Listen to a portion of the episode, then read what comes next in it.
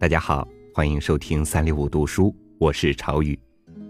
年尾了，焦虑了，多少人是因为囊中羞涩呢？有人说开年换份工作吧，说不定能多挣点到哪儿去挣？新换工作，现在公司的工龄工资又没了，又得从零开始，哎，难呐。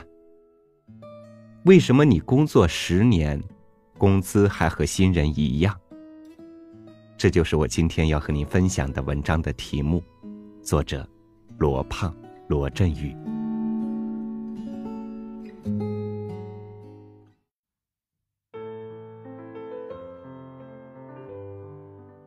在招聘的时候，当一个年轻人跑来跟你说：“我想到你们公司来工作，你也觉得这孩子不错，打算要他的时候，你要问他这样一个问题。”你到咱们公司打算干几年？他可能有点愣，会说：“我我打算干一辈子。”凡是打算干一辈子的，你怎么回答他？我们这里不招要干一辈子的人。想干一辈子的人是想在这里干嘛？养老。所以我们不能够招要干一辈子的人。你要告诉他，人生很漫长，咱们互相之间也不是很了解。你刚到我们公司来应聘，所以对我们公司的情况也不太清楚。我希望你对你的人生能够有一个规划。你觉得最起码能在咱们公司干几年？让他想想看。如果他是一个有想法的人，他也许会回答：四年吧。我觉得无论怎么样，无论发生什么事，我最起码能够干四年。第二个问题更重要，你要接着问他：四年以后，当你离开咱们公司的时候，你希望自己成为一个什么样的人？一个员工在一家公司工作了三四年，他最大的收获是什么？肯定不会是工资和奖金。发的那点工资和奖金早就花光了，所以那点钱对他来讲只能养家糊口，绝对不是他最大的收获。他最大的收获一定是他自己的成长，他成为一个不一样的人，他拥有了更多的社会资源，他拥有了更多的经验，他拥有了更多的技能，他的价值观得到了提升。但是，为什么我们的员工跟我们谈起任何事总是说，这件事儿有没有钱，有没有加班费或者补贴呢？我们过来人都知道，那点钱对一个人来讲并不重要，但是我们的员工却总是盯着那么点钱。原因是什么？很简单，因为没有人告诉他，他还应该有一个更大的目标。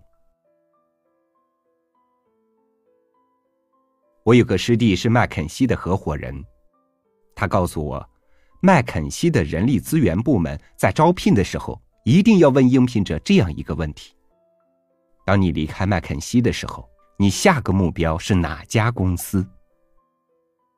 凡是有目标、有理想的人，才会珍惜眼下的工作，好好的工作。四年以后，当你离开这个公司的时候。你希望成为一个什么样的人呢？这个问题就能够把员工点燃。什么叫做把员工点燃？我讲过一本书，叫《干法》，这是一本特别经典的书，日本的稻盛和夫先生写的。稻盛和夫先生是日本唯一一位在世的经营之圣，他创办了京瓷、日航。全都是世界五百强公司。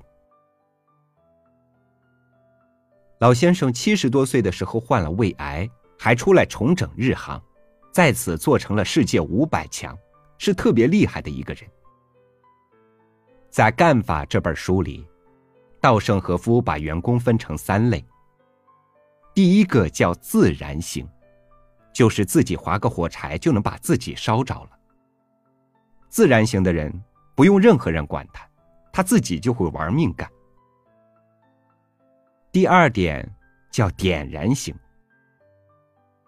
你给他做做工作，谈谈心，然后划根火柴烧他一下，就能把他烧着。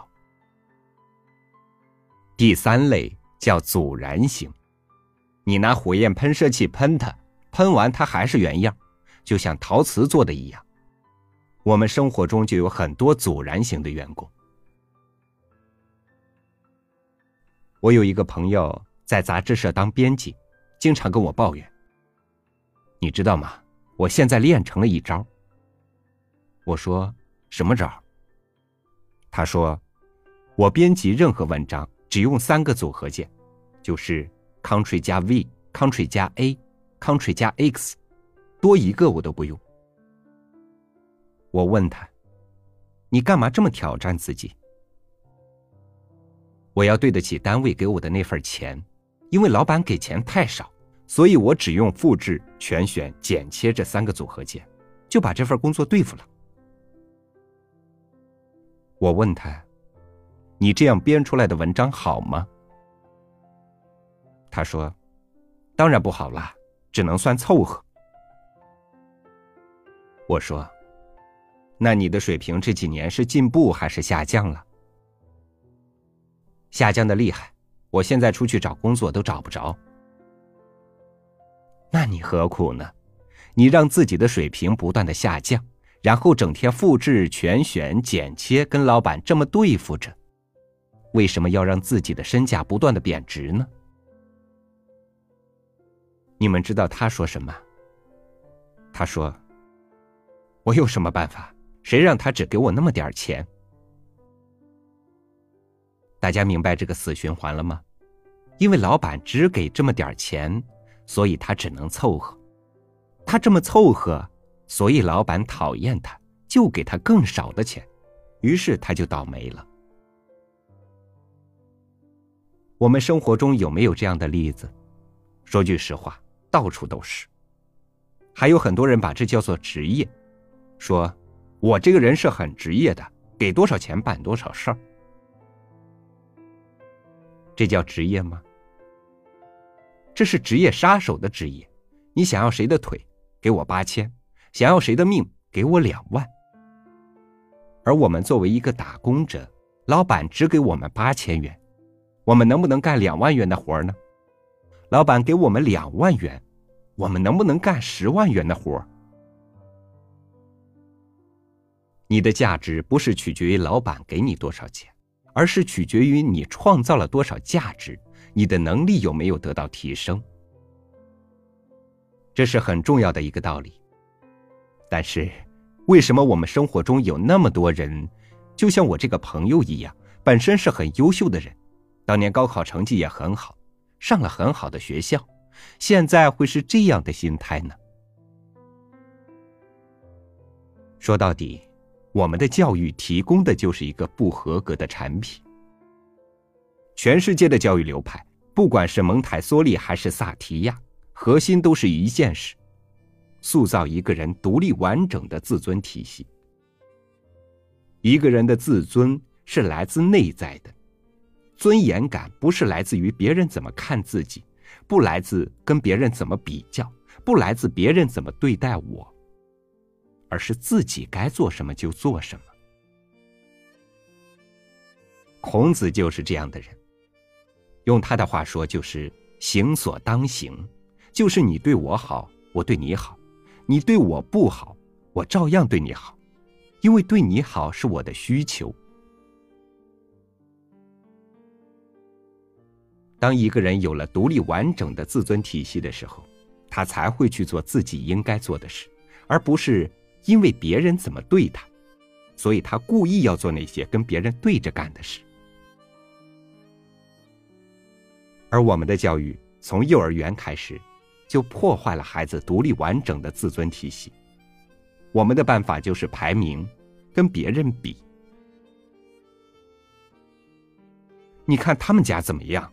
他的成绩多好，他考了二幺幺或者九八五大学，你只考了个二本。总要找一个对比的对象，所以我们独立完整的自尊体系基本上丧失殆尽。很多人高中毕业的时候都会去烧书，把所有课本、习题、试卷付之一炬，因为他们痛恨学习这件事，他们从学习里面根本找不到本应该有的乐趣。这就是为什么我们的很多员工整天在拿老板怎么对自己来决定自己该怎么做。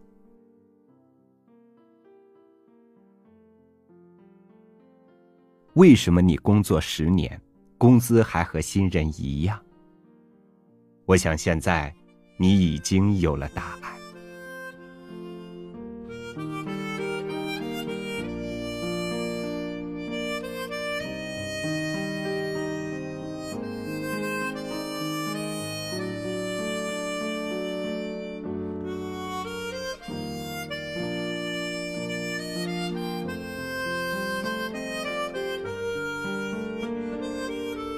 时间是一条流动的河，你是要随着流水的方向自己游呢，还是随波逐流？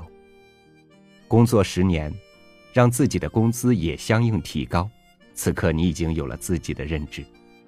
成长十年，你的认知还和比你小十岁的人一样，发散思维，你也会得到一个答案。感谢您收听今天我和您的分享。欢迎关注微信公众号“三六五读书”，收听更多主播音频。我是超宇，明天见。